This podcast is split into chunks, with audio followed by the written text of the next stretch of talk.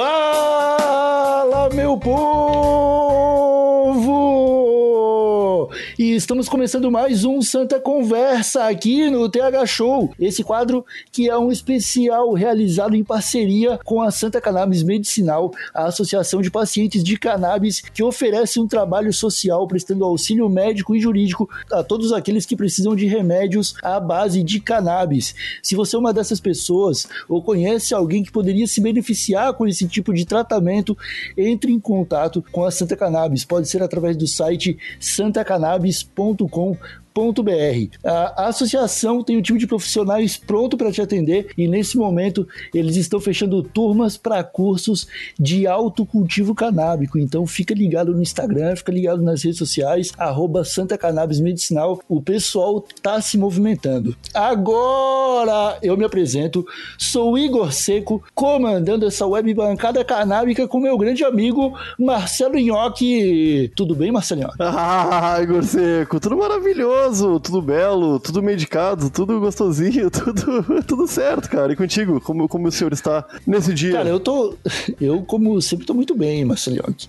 Eu estou incrivelmente relaxado hoje, porque eu acho que o pessoal vai precisar estar relaxado para acompanhar esse, esse episódio que vem por aí. É, hoje o Santa Conversa tá um pouquinho diferente, cara, porque hoje o tema é esporte, né? Vamos falar de medicina voltada para atletas ou qualquer um que realize atividades físicas. É o é, teu caso, Marcelo? Eu, os dois são meu caso, né? Porque eu sou atleta e realizo diversas atividades físicas durante meus dias. Eu sou uma das pessoas, eu sou considerado uma das três pessoas menos sedentárias do Brasil, Igor Seco. Então, olha vamos. aí.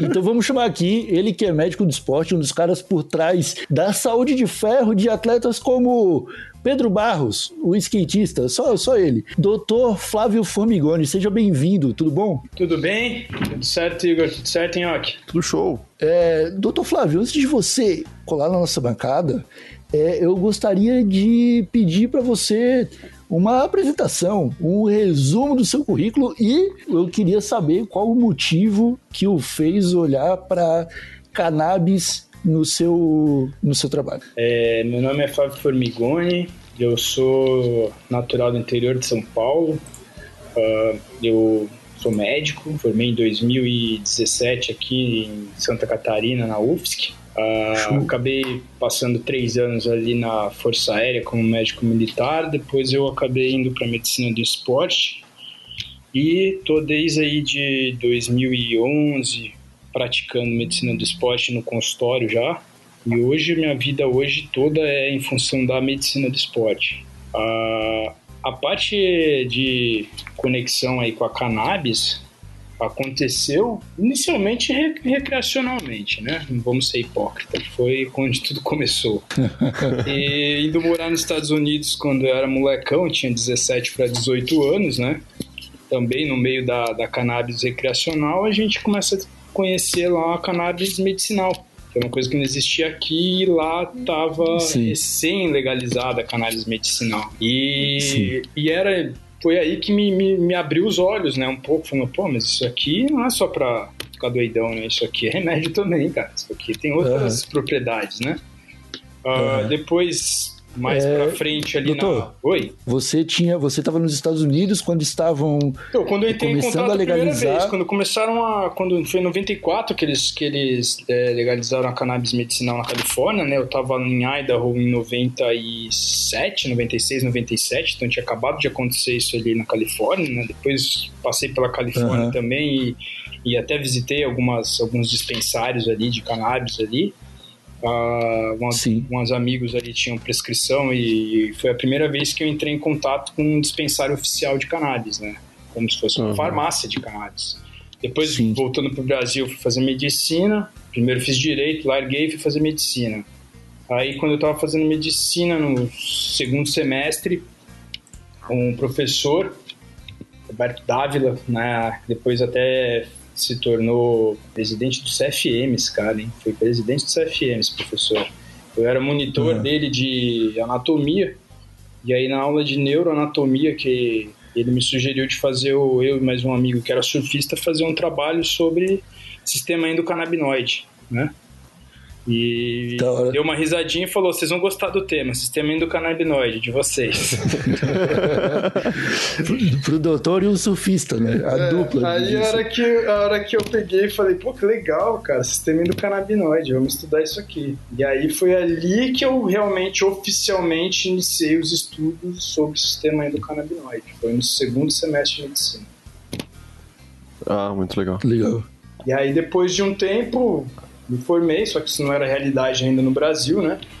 Uh, quando isso aí começou a tomar um boom maior lá na Califórnia, o CBD começou a ser vendido praticamente livremente, né? Muitos pacientes, principalmente na Europa, né? Que o CBD foi, o pessoal não sabe, mas na Europa o CBD foi considerado suplemento antes dos Estados Unidos, tá? Os Estados uhum. Unidos ele oficialmente virou suplemento em todos os estados, sem necessidade de receita, em final de 2018. Uh, na Europa, antes disso, já era considerado suplemento. Eu lembro que em 2016 eu comprei CBD no supermercado uh, na Europa. Olha aí. Uh, e aí eu, alguns amigos chegavam, alguns pacientes, né, vinham e falavam, pô, cara, com insônia, ansiedade, o que eu faço? Ah, tá indo para os Estados Unidos, tem alguém indo? Tem. Cara, compra CBD e traz.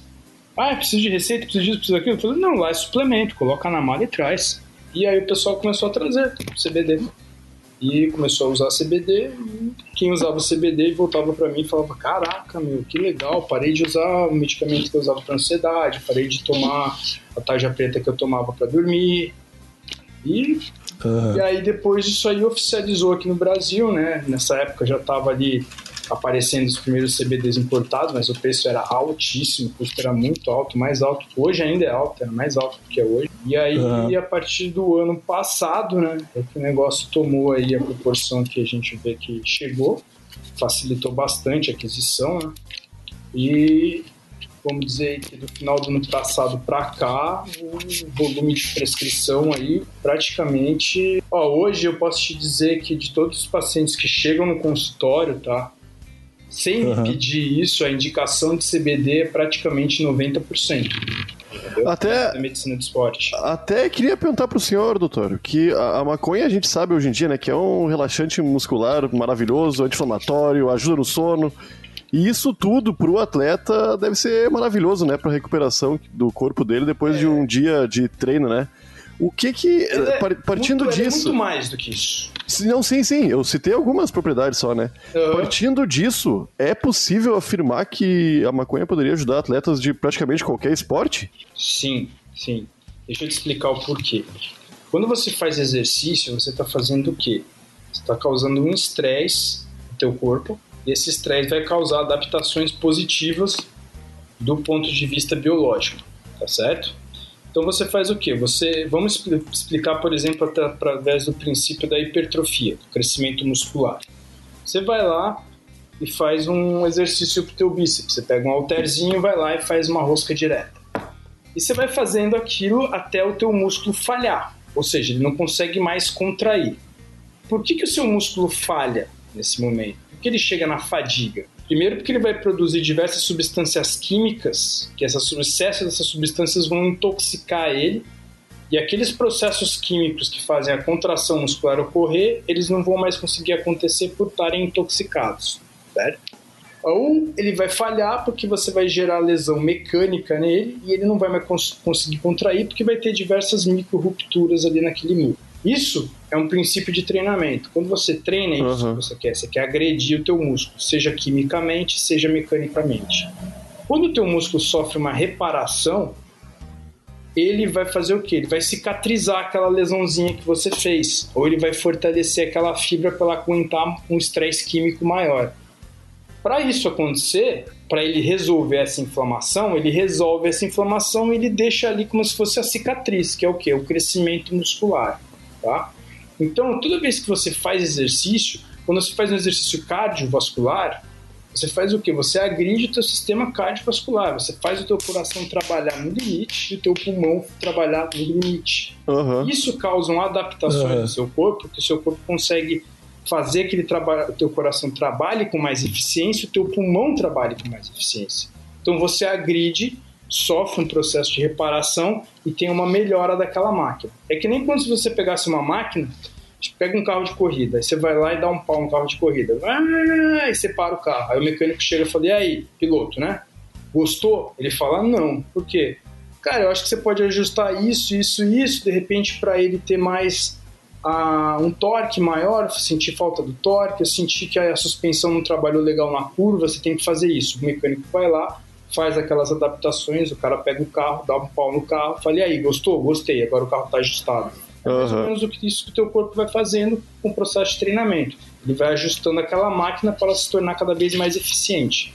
Só que para isso você precisa gerar um pre prejuízo, vamos dizer que é ser, um prejuízo transitório, que é justamente o processo de treinamento. Vai lesionar o teu corpo, tá? Uhum. Essas microlesões que são sucedidas de reparação só acontecem se o teu sistema imunológico estiver trabalhando de forma correta. Se você tiver qualquer problema no teu sistema imunológico, qualquer desregulação, seja para cima ou seja para baixo, o teu corpo não se recupera da forma adequada. Então é aquele cara que treina e fica dois, três dias todo dolorido, e quando se recupera, volta a treinar, tá com menos força em vez de estar tá com mais força, entendeu? Tá, então tá mais uhum. cansado em vez de estar tá se sentindo menos cansado. Sou eu, doutor, sou eu. Eu inventei de fazer flexões esses dias, até para ficar no computador tava doendo meu, meu sovaco, doutor. Eu, eu acho que... treinamento, né? Pô... e, eu, e nem deu pra dizer, né, que é o treinamento. Tudo bem. Fez três, né, Yoki? É, mas eu, eu me mediquei depois. Aí, então, quando você usa o CBD, por exemplo, o CBD principalmente, tá? No atleta o uso é o CBD, tá? O interessante ele, ele é o CBD por quê? O CBD, o CBG também seria interessante e outras isomoléculas aí também do CBD são legais de usar. Talvez mais lá na frente o, o THCV também vai ser outra molécula legal de se usar. Uhum. Mas hoje uhum. o carro principal aí é o CBD. Tá? Por que, que o CBD entrou tão forte no meio esportivo e explodiu no meio esportivo? Por que, que todo atleta hoje nos Estados Unidos usa CBD e ou quem não usa quer usar CBD? Porque ele faz exatamente o que o teu corpo precisa. Ele regula o teu sistema imunológico. Com o sistema imunológico funcionando redondinho, a tua recuperação é perfeita. Então, o teu treinamento não vai ter sido em vão, entendeu? O teu esforço não vai ter sido em vão. O teu esforço vai gerar o que você quer, uma adaptação positiva. É isso que você uhum. quer treinar, entendeu? Então o CBD ele faz o quê? Ele facilita isso. Ele, ele te ajuda a chegar nesse teu objetivo, entendeu? Por uhum, isso que assim, é... eu não vejo um paciente meu hoje que não tem indicação de É necessário, né? Porque ele é imunomodulador o cara que se exercita, e principalmente hoje em dia, a gente não é mais que nem antigamente, né? O cara que chega hoje no consultório, ele não é mais aquele cara que chega e fala, e aí, o que, que você treina, cara? Ah, eu faço musculação três vezes por semana e corro duas. Ah, legal. Tá bom.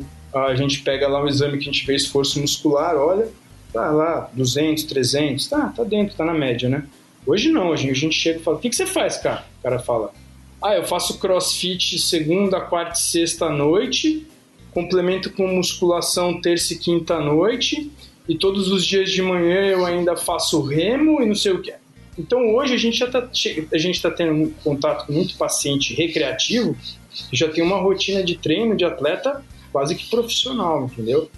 Só que esse uhum. cara, ele não é atleta profissional, mas ele tenta comer igual um atleta profissional, ele tenta Alô? descansar igual um Opa. atleta profissional, ele tenta fazer tudo como um atleta profissional, mas ele não é atleta profissional. Só que ele treina em nível de atleta profissional. Uhum. Então, e... esse cara, mais do que nunca, ele precisa do CBD. Uhum.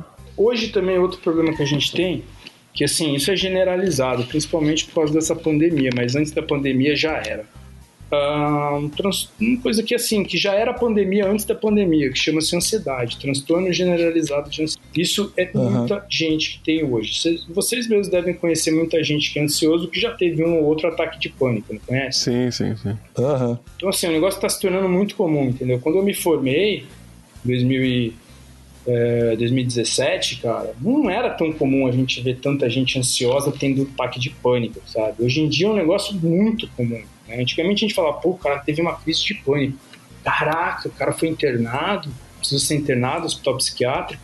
Hoje não, hoje é assim, ah, tive uma crise de pânico, fui ali no pronto-socorro, tomei um Rivotril e voltei para casa. É a coisa mais normal do mundo, entendeu? Então, uhum. Também tem essa outra população. Então, se não é aquele cara que praticamente treina como atleta de alto rendimento e quer ter alto rendimento, É o cara que quer ter uma vida legal, tranquila, vai procurar qualidade de vida através do esporte. Só que o cara é ansioso demais, entendeu? Sim. E aquela ansiedade é, isso deve ajudar. É, isso deve ajudar muito é, esses atletas que são estrelas, né? Principalmente nos Estados Unidos, a gente vê ali o UFC, que é, metade do esporte é o cara representar na frente das câmeras, saca? Sim. E tem todo o pessoal da NBA e da, da NFL. Quais são o, os tipos de, de atletas no Brasil que procuram mais os trabalhos do doutor para fazer esse acompanhamento é, utilizando o CBD? É, será que dá para dizer que nas próximas Olimpíadas a gente vai ter time completo de paciente de cannabis? Vai, com certeza, com certeza. Porque assim, ó, não tem um atleta profissional hoje que viaje para fora do país e compita lá fora que não desperte interesse por usar CBD. Todos os atletas que viajam, competem fora do Brasil, quando voltam, os que eu conheço que me, me, me conhecem, me procuram e falam: Cara, e o CBD? Vale a pena usar? Não vale? Tá todo mundo usando lá fora. Eu tô ficando para uhum. trás. Eu olho pra cara dele e falo assim: Não, você não tá ficando para trás, você já tá para trás. Os caras já estão usando há algum tempo tendo benefício uhum. há algum tempo. Porque o CBD não é uma coisa. em termos de ansiedade, a gente pode dizer que ele, sim, te traz um benefício praticamente do dia para noite. Tá? A hora que você ajusta a dose dele, é evidente, o paciente se sente melhor. Não é igual uma droga psiquiátrica que você precisa fazer impregnação, por exemplo, ou seja, atingir um certo nível de droga acumulado no organismo para que tenha efeito terapêutico. Não, o CBD, o efeito dele é praticamente imediato. Acertou a dose, o cara fica sem ansiedade. Uhum. aí depois a questão não é mais medicamentosa, farmacológica, a questão é realmente comportamental. Você tem que encaminhar o cara para uma terapia, né? Não é simplesmente tomar as gotinhas. Mas, uhum. em termos de ansiedade, o efeito dele é praticamente imediato, como a gente vê nos estudos. Tá? Uhum. Umas horas depois que você tomou ele, a tua ansiedade está bem mais baixa. Em relação a essa parte esportiva, ele leva um tempo para fazer efeito, entendeu? Porque porque o CBD ele causa uma reprogramação das tuas mitocôndrias. Então você vai levar um tempinho para sentir esse efeito das tuas mitocôndrias sendo reprogramado. Só que o cara que é atleta de alto rendimento, ele percebe isso com muita facilidade, porque aquilo é a vida dele, entendeu? Uhum. Percebeu? Uhum. Conversar com o corpo dele é a vida dele. Sentir os sinais que o corpo dele passa para ele é a vida dele. Então ele entende muito mais o corpo dele do que uma pessoa normal tá? Porque aquilo é instrumento de trabalho dele, o corpo dele é instrumento de trabalho dele. Sim. Então o cara percebe uhum. muito rápido, ele te dá esse feedback muito rápido. Então um atleta profissional, com uma semana, duas de uso, já te fala, e aí, sentiu algum efeito de CBD? Cara, senti. Pô, recuperação foi outra. Comecei a sentir que Uh, eu comecei, por exemplo, o pessoal do surf, do skate, é muito legal porque você fala assim, ó, cara, começa a usar CBD uma dose mais alta, a gente usa com eles antes de surfar ou antes de fazer uma session de skate. E arrisca, cara. Arrisca o que você geralmente não arrisca, tá? Tá. E aí eles voltam para você e falam assim: e aí, como é que foi? Pô, cara, tal manobra que antes eu tava meio travado, amarrado para fazer, porque me lesionei numa competição, me lesionei num treino, fazendo aquela manobra, saiu com muita espontaneidade, coisa que fazia tempo que eu não uhum. fazia. Por quê? Porque uhum. outro mecanismo que o CBD ajuda, entendeu? Ele bloqueia um negócio que é o o estresse pós-traumático. E existe o estresse pós-traumático num nível mais baixo quando um atleta se lesiona ou quando um atleta se acidenta, principalmente os atletas que se expõem a risco, né? Então ele acaba ficando com aquela trava ali no subconsciente dele, e a hora que ele vai executar aquela manobra de novo, ele, ele literalmente trava na hora, entendeu? Uhum. Acaba não executando a manobra ou com tanta pressão, ou tanto no, no crítico ou no limite como ele faria arriscando. Uhum. E esses caras já ficam mais soltos, eles começam a arriscar é. mais. Por quê? Porque ele age no mecanismo psicológico dele. Uhum. É, um, um exemplo bom que a gente tem sobre isso é o Felipe Massa, né? Que ele tinha um tempo na, nas voltas que ele fazia antes e passou a ter um depois daquele acidente quando saltou uma Sim. peça do carro do Rubinho Barrichello e, e voou nele. Tipo, ele perdeu dois ou três segundos de volta nas pistas que ele fazia e ele teve que, tipo, abandonar a competição, Sim. basicamente. É, o Rubinho, é, não, desculpa, o Felipe, eu vou te dizer que é um cara que se tratasse com cannabis adequadamente, ele voltava a correr. Aham. aham. Entendeu? Esse Aham. trauma dele ele perderia com certeza. Sim, e, se- Com e o- e o senhor, uma das principais indicações hoje é o estresse pós-traumático. o senhor diria que esse estresse pós-traumático poderia ser amenizado, até mesmo esquecido por ele, mesmo sem terapia, só com o CBD mesmo? Não, CBD e terapia. Ah, sim, sim. Doutor, Sempre, tá? O acompanhamento Quando é, quando é uma coisa mais grave, aí você não tem como, né? Sim, sim. Da, da terapia. Ô, ô, doutor, no- nos Estados Unidos, principalmente, eu vejo que o pessoal usa bastante opioides, né? Por causa das dores, e, e aparen- aparentemente algumas dessas substâncias são permitidas pela, pelas, pelas ligas, pela- pelos campeonatos que eles participam. O que, que torna uma substância ilegal dentro de um esporte e por que, que a maconha não deve fazer parte de uma, uma lista de substâncias proibidas? Cara, assim, ó, eu já vi as mais diversas explicações sobre o que é e o que não é doping, tá? Das mais diferentes formas e todas elas são hipócritas, hipócritas e politizadas ao extremo. Nenhuma delas é científica. Então, assim, eu já ouvi dizer que tudo que faz mal para a pessoa é doping, por isso que a maconha era doping. Tudo que aumenta. ah, se a gente for assim ver do ponto de vista, ah, vamos dizer, ético, prático, o certo seria o quê? O que faz mal para o paciente e melhora a performance esportiva deveria ser considerado doping. Aham. Tá? Por quê? Aham. Porque suplemento melhora a performance esportiva. Creatina melhora a performance esportiva, mas não é doping. Por que, que não é doping? Porque não faz mal para o paciente. Isso seria o correto, mas não é assim que é encarado. É politizado, Aham. a escolha é totalmente politizada. Por exemplo, opioide faz mal para o paciente, mas como você mesmo disse, tem muitas ligas esportivas que não consideram doping. Opioide melhora a performance esportiva, entendeu?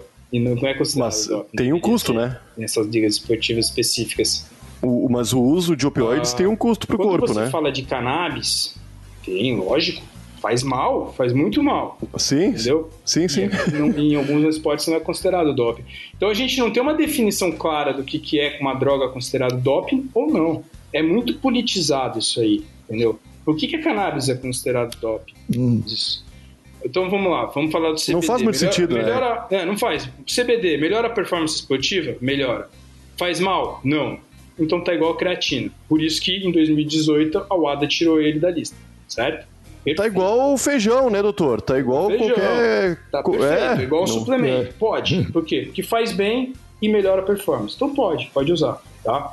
Ah, esteroide. Esteroide melhora a performance? Pra caramba, ninguém nega. Muito. Faz mal pra saúde? Faz mal pra saúde, antiético. Então é considerado doping.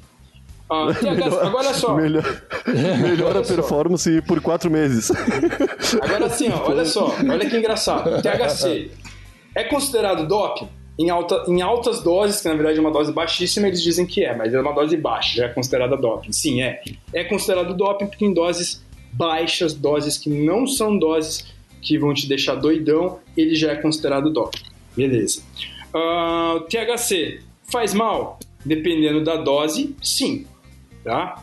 Ah, o THC melhora a performance esportiva? Não. Tem algum benefício? Não. Não. Não tem. Não vem me dizer que tem. THC, quem fuma maconha recreativamente Ah, vou- sabe. THC não melhora a performance esportiva de ninguém. Pelo contrário, cara. Pelo contrário. Vai ver se ajudar a ver as coisas em câmera lenta, pode favorecer alguém. É, é, talvez no surf, no skate, né? O Ah, pessoal mas gosta ah, muito. o, seu- o senhor. Não, eu perguntei pro Pedrinho Barros, ele falou Não, que não. cara, eles acham que sim. Quando eles estão doidão, eles acham que sim. Mas foi que o André falou comigo uma vez. Falou, porra, cara, sabe esse tempo aí que teve uma época aí que o Pedro teve que ficar sem usar o THC porque ele tava naquele período probatório ali, quando ele caiu no teste antidoping, né? Então ele ficou um tempo ali Aham. treinando sem THC. E aí, cara, ele virou pra mim e falou, cara, o Pedro tá andando de skate pra caralho, ele tá muito focado, ele tá muito concentrado, cara. Não é verdade que o negócio faz bem. Agora ele percebeu que o negócio, na verdade, baixa a performance dele em vez de aumentar, entendeu? Não aumenta a performance. Faz mal pra saúde? Dependendo da dose, dependendo da pessoa, pode fazer sim, tá? É considerado doping? É. Porra, qual que é a explicação? O álcool é a mesma história. O álcool faz É. mal pra saúde, o álcool baixa a performance, mas não é doping, entendeu? Então, Aham. tem coisas que são simplesmente políticas, cara. E a UADA é um órgão extremamente político. A UADA é a organização que coordena o, o antidoping no mundo, né? É, te, teve um episódio que do, lá do podcast da Santa Cannabis, onde eu e o Marcos entrevistamos primeiro o Dr. Flávio e depois entrevistamos o, o Pedro Barros e o André Barros e a gente conversou bastante sobre o ADA e sobre essa questão do, do antidoping. Recomendo todo mundo que está ouvindo a ir lá escutar depois de terminar esse episódio. É, Doutor Flávio, agora falando um pouco mais sobre é, o trabalho do, do senhor na associação ali na Santa Cannabis, é, como que esse conhecimento sobre é, a cannabis no esporte ajuda os pacientes que chegam por lá? Qual que é o papel do doutor ali na Santa Cannabis? Ó, na verdade foi assim, ó, é, a aproximação acho que foi em via inversa, né? Porque geralmente o pessoal, o médico vai até a associação, né? E, e uhum. os pacientes começam a procurar um médico a partir da associação, né? A minha aproximação com a uhum. Santa Cannabis foi mais ou menos o contrário. Foi o quê? Foi eu levar os pacientes que eu achava que estavam sendo sacaneados, né? Pela indústria farmacêutica para a Santa Cannabis, uhum. para ter o acesso mais justo a uma medicação. E como sim, assim, sim. O, que, o que eu acho legal da Santa Cannabis é o seguinte, tem aquele princípio que é assim, né? Quem tem um pouco mais vai pagar um pouco mais. Quem tem um pouco menos vai pagar um pouco menos.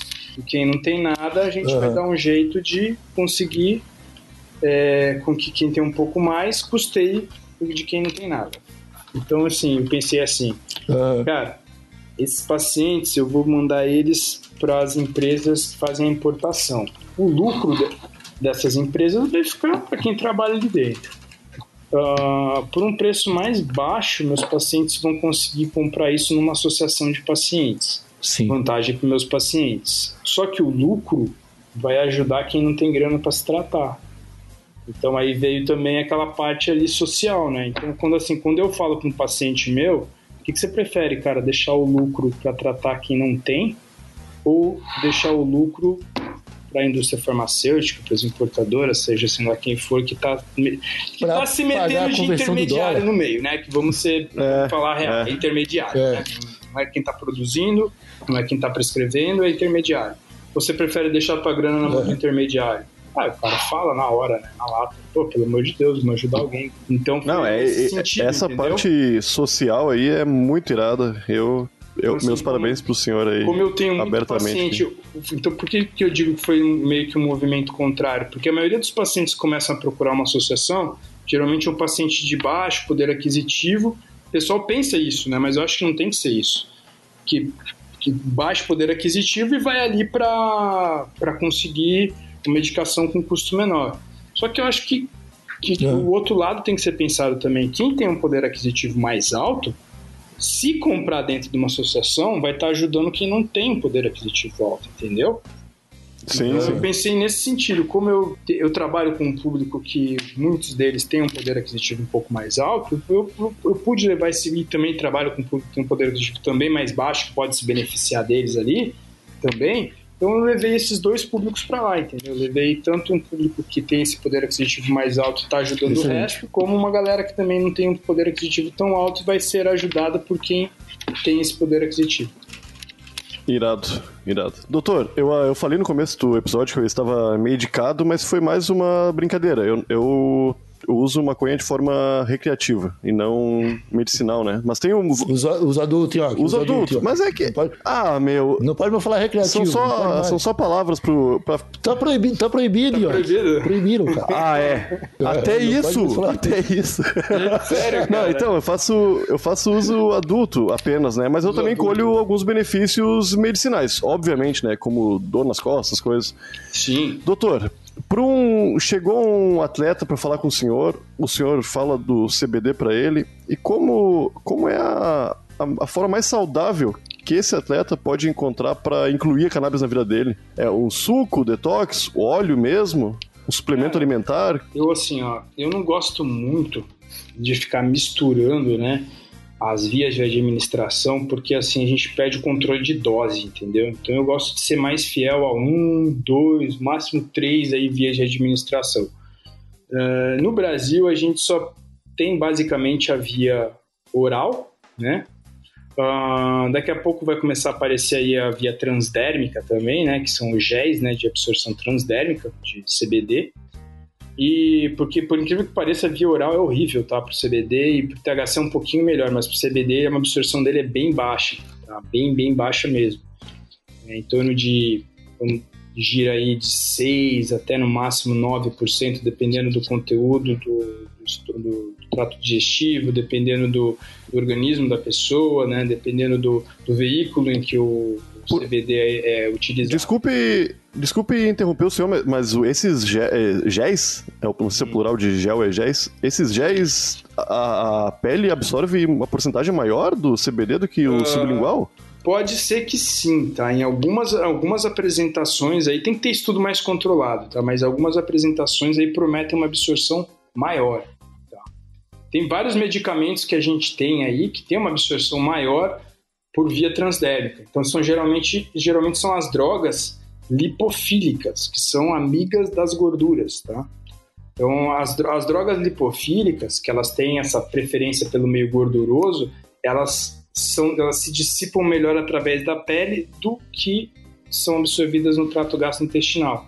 Primeiro porque para absorver uma coisa que é tem uma base de gordura, você vai precisar digerir ela, né? Então, boa parte de, dessa gordura é digerida ali no sistema gastrointestinal e não é e acaba boa parte acaba não sendo absorvida como tem que ser absorvida. A molécula não é integralmente absorvida.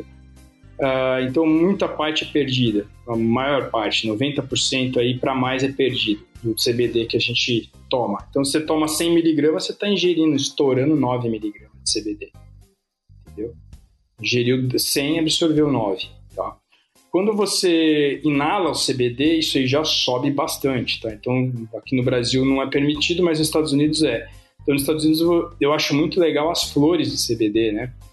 Que são a... Que é a flor in natura, então assim, é um produto 100% in natura, você pode comprar até, inclusive na Europa você compra imposto de gasolina em máquina de refrigerante, tá? Vai lá, compra a tua florzinha de CBD, ele já vem com a concentração certa do remédio na flor, natural. Então, assim, eu quero alguma coisa que tenha 100 miligramas de CBD, é, que tenha 10 miligramas de THC e que tenha alguns outros traços ali de canabinoides secundários. Então, eu vou lá, escolho a genética que eu quero, falo, ó, você vai fumar um grama dessa flor ao longo do dividido de três doses ao longo do dia.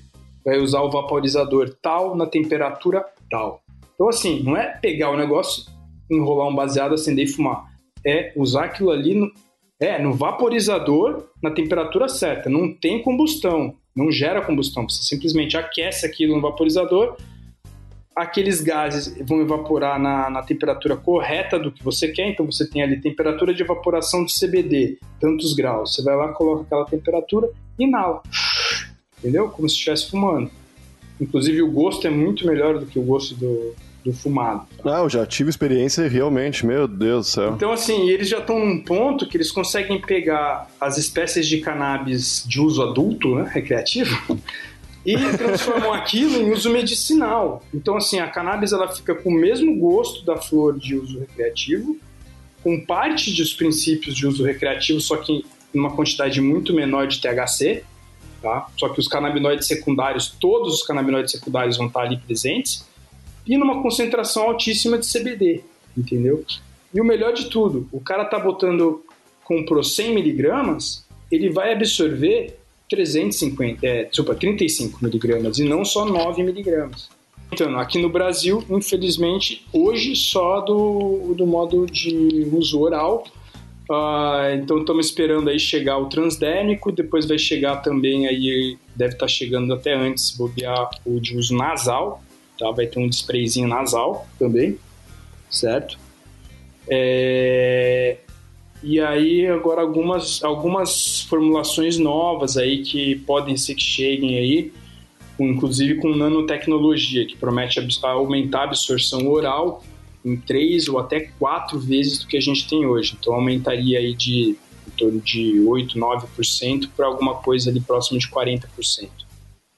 Ah, esse futuro vai ser maravilhoso próximo, tá? Essa nanotecnologia aí, vamos dizer que em algumas semanas vai estar aqui já. Pô, doutor, o senhor estava contando a história dos Estados Unidos há 24 anos, doutor. E não chegou no Brasil direito ainda, né? Eu, eu fico um pouco. Não chegou no Brasil direito ainda. Exatamente. Que loucura, né? Puta, É um quarto de século. Exatamente. É é isso aí, cara. É isso aí. E tem mais três quartos aí pela frente. ó.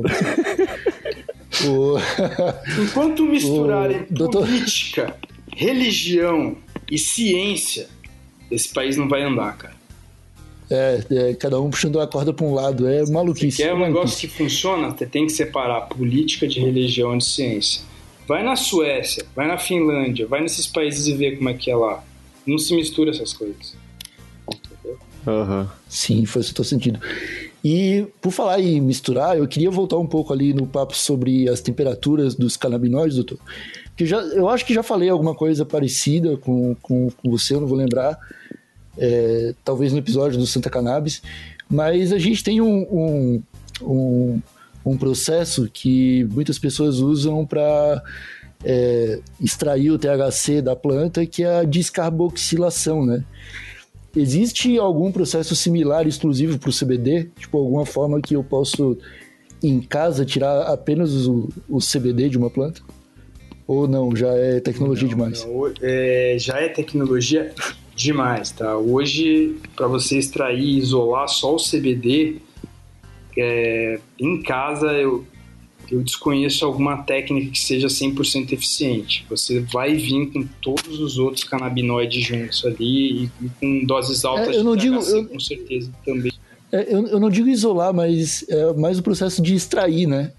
Sim, assim, ó, Tem- tem uma uma, coisa que, ideal. uma coisa que a gente prega muito hoje é o seguinte: como você já tem uma genética muito variada, você tem todos os tipos de planta com todas as variações de canabinoides que você precisa, por que, que você vai complicar o processo? Por que, que você vai, vamos dizer, colocar aditivos químicos no processo? Se você pode tirar o remédio do pé na concentração certa, com a concentração certa de canabinoides secundários, né, como é, por exemplo, o óleo full spectrum, tem um efeito terapêutico muito melhor, por que, que se você vai ficar jogando química no processo de produção para produzir um isolado ou um broad spectrum, que é um semi-isolado, entendeu? E tentar purificar, teoricamente purificar com aditivo químico, né, ah, um medicamento. Eu não, eu não vejo por que fazer isso hoje, tá? Hoje você tem algumas genéticas patenteadas na Califórnia, na Califórnia não, desculpa, Estados Unidos, por exemplo, que é patenteada pelo Departamento de Agricultura americano. O que, que, que, que eles pregam? A planta, o bud, né, o, o, a florzinha no pé, ela não pode apresentar mais do que 0,3% de THC. Então, como é que esse, Aham. esse teste é feito? Eles vão numa plantação, vamos dizer que tem uma plantação que tenha 10 hectares. Eles vão coletar duas ou três amostras por hectare. E aí eles vão testar todas as amostras, todas essas florzinhas, certo? Se uma florzinha der mais de 0,3, sabe o que, que eles fazem? Eles dão uma multa para eles? Não, eles queimam a plantação inteira. Entendeu? Tá É o que eu faria também, doutor.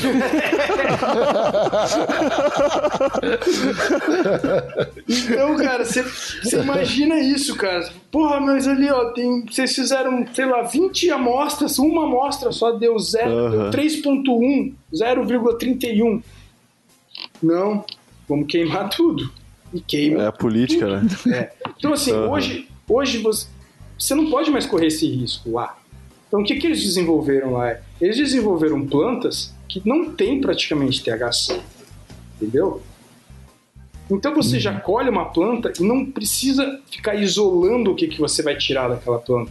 Você simplesmente. É mais fácil, um- né? Muito mais fácil. Você pega um solvente universal, seja ele o álcool, seja ele o CO2, seja ele o butano, você extrai aquela resina e pronto. Aquela resina é o teu remédio. Acabou. É isso. Entendeu? É isso que é o Uhum. full spectrum que a galera tanto fala hoje. Ah, é full spectrum, não sei o quê, Uhum. tem tudo. de- Cara, efeito full spectrum é a coisa mais simples do mundo. É você pegar a planta com a composição exata que você quer, extrair a seiva daquela planta, a resina daquela planta, e aquela resina daquela planta vai estar com o teu remédio pronto na proporção que você quer. Aham. Excelente, excelente. Do- é isso aí. Doutor, a gente está quase encerrando a sua participação aqui, mas eu não posso deixar de perguntar uma, uma coisa para o senhor. Eu me. Eu sou um entusiasta do mundo dos videogames, doutor. E eu me considero um e-atleta. Um atleta eletrônico. Não sei se o senhor conhece essa expressão. eu posso colher algum benefício usando maconha durante as minhas jogatinas? Cara, deixa eu te explicar uma coisa, cara. Quando eu fazia direito, prestei faculdade, vestibular para fazer direito, eu não passei com uma pontuação tão alta quanto eu passei para medicina no vestibular da USP, né, na FUVEST. Uh, tempo de diferença que eu prestei de um para o outro foram três anos, tá? O que, que mudou da primeira vez para a segunda vez? Porra, pensa comigo, eu tinha ficado três anos fora do colégio, estava na faculdade, direito, e voltei praticamente cursinho, ou seja, matéria de colégio, né? E aí fui prestar medicina. Uhum. Fiz cursinho ali durante um ano e fui prestar medicina. O que mudou foi o seguinte: eu fui conversar com um cara, ele virou para mim e falou assim: Deixa eu te explicar uma coisa. Se você quiser ter boa performance no colégio, em atividades intelectuais, no videogame, no teu caso, você tem que ter boa vascularização cerebral e bom tempo de reação. Isso você só consegue se exercitando. Então, você vai exercitar o teu corpo para fazer com que a tua mente funcione melhor. O que, que é isso? Isso é aproveitar teu tempo, cara. Então, assim, em vez de eu estudar, que nem eu estudava, 8 horas por dia, 9 horas por dia, 12 horas por dia, eu passei a estudar quase metade do que eu estudei no direito, quando eu prestei medicina. E então eu, fazia, eu saía do cursinho, fazia cursinho de manhã, eu saía do cursinho, chegava em casa, eu dormia, aí eu acordava, eu estudava durante 3 horas no máximo, aí eu ia fazer exercício, aí eu voltava, jantava, estudava mais um pouco e ia dormir. Essa era a minha rotina, tá? Ah, porra, mas você estudou uhum. em casa pela uhum. praticamente metade do que você estudava da outra vez. Como é que você conseguiu passar com uma pontuação muito melhor? Cara, porque eu estava fazendo exercício justamente por isso. E a primeira vez quando eu prestei direito, eu não estava fazendo exercício. Então, se você não está fazendo exercício, cara, teu corpo não vai funcionar 100% e a tua mente não vai funcionar 100%. Entendeu? E aí você vai fazer exercício para melhorar a tua mente. Aí você vai tomar o CBD para aquele exercício fazer um, um efeito melhor na tua mente. Uhum. Então, indiretamente, ele pode te ajudar. Principalmente se você fizer Sabemos exercício. porque eu sou tão ruim, então, doutor. Porque eu sou bem sedentário. comecei a fazer flexão agora, né? E, e dar umas já é o começo, cara. Não pode ficar parado, meu. Não, não, tô vendo. Tá bater... A idade tá chegando, doutor. Então corre atrás, meu. Corre atrás e não deixa a peteca cair, não. É, doutor Flávio, é, você tem, a gente vai encerrar o episódio. Você tem algum recado para dar para os nossos queridos ouvintes? Cara, eu tenho um recado sim, porque eu estou começando a ver algumas picaretagens no meio médico, tá, em relação ao CBD. E picaretagem a gente tem que denunciar, é. tá? É o seguinte, galera, CBD, para você ter acesso ao CBD no Brasil, você vai fazer o seguinte: você vai se consultar, ou você vai procurar uma associação de pacientes, se consultar através da associação, ou você vai ter o teu médico já que vai te prescrever o CBD. O, seu, o médico pode te encaminhar para uma associação de pacientes, como eu encaminho vários pacientes meus, ou ele pode te dar receita para você comprar na farmácia o CBD que está disponível, que é um dos mais caros, ou você pode procurar uma importadora, ou ele pode inclusive te indicar algumas importadoras e procurar uhum. o CBD uh, de fora do Brasil, tá? Esse é o meio correto. O que, que não pode ser feito? Sim. Médico não pode vender CBD, ponto final. Ah, não, Sim. mas estava na mão, ele estava me vendendo. Não pode, ponto final. Médico não pode vender CBD, ponto final. Médico não pode vender remédio nenhum, na verdade, ponto final. Tá? Então o que, uhum. que eu tô vendo? Cara que nunca prescreveu CBD na vida, fazendo receita pegando 10, 15 vidros de CBD, colocando no consultório, e ele chega pro cara e fala bem assim, ó, na cara de pau. Ó, Comigo é um pouquinho mais caro, mas está na mão.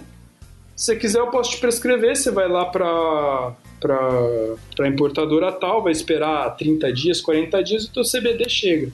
Aí a galera naquela ânsia, naquele imediatismo, né? Todo mundo tá ansioso pra caramba hoje em dia, que é tudo pra ontem. O cara às vezes paga ali 100, 200, 300, 400 reais a mais no pote e pega na mão do médico picareta, entendeu? Então, galera, médico não pode uhum. fazer comércio, entendeu? Esse tipo de, de coisa aí dentro de consultório é vedado pode denunciar, inclusive no CRM, aí, que ele vai tomar, no mínimo, uma bela advertência. Tá? Uh, então, assim, ó, CBD, para você adquirir o seu, aí, se tratar com CBD, tem que fazer do jeito certinho. E o jeito certo hoje ainda é com prescrição médica, né? E aí você vai adquirir o CBD numa associação, numa importadora ou na farmácia. É remédio, né, doutor? É isso aí. É remédio, galera. É, É remédio. É isso aí. Excelente o recado do Dr. Flávio. Espero que todo mundo fique atento, porque realmente, né? Agora todo mundo só observando os políticos fazendo política em torno de cannabis começa a Ah, surgir é, né? Agora todo mundo é é- pioneiro, agora todo mundo sempre apoiou, É. agora todo mundo estuda desde que entrou na faculdade. O que eu tô ouvindo aí de gente me dizendo isso, que eu olho pra cara da pessoa e falo, meu Deus do céu, até 3, 4 anos atrás você era o cara mais preconceituoso do mundo, né? Como é que as coisas Aham. mudam. É, é, é isso aí. E, Marcelinho, aqui tem que legalizar o CBD, né? Tem que legalizar tudo, cara. E eu, eu tô nessa desde que podia falar que era uso recreativo. Eu... Faz tempo que eu tô tentando legalizar, cara. Puxa vida. Então é isso, meus amigos. Encerramos mais um Santa Conversa por aqui. Eu gostaria de novamente reforçar o recado. É bem sério. Muita gente pode ser beneficiada com acesso ao tipo de informação que estamos trazendo aqui nesse podcast. Então não esquece de compartilhar com seus parentes, seus amigos, colega do trampo, colega da faculdade. Maconha, meus amigos, é o futuro da medicina e essa galera tem que estar toda ligada. Valeu! Procure a Santa Cannabis nas redes sociais e sempre se informem. Obrigado mais uma vez, um abracinho de longe e tchau!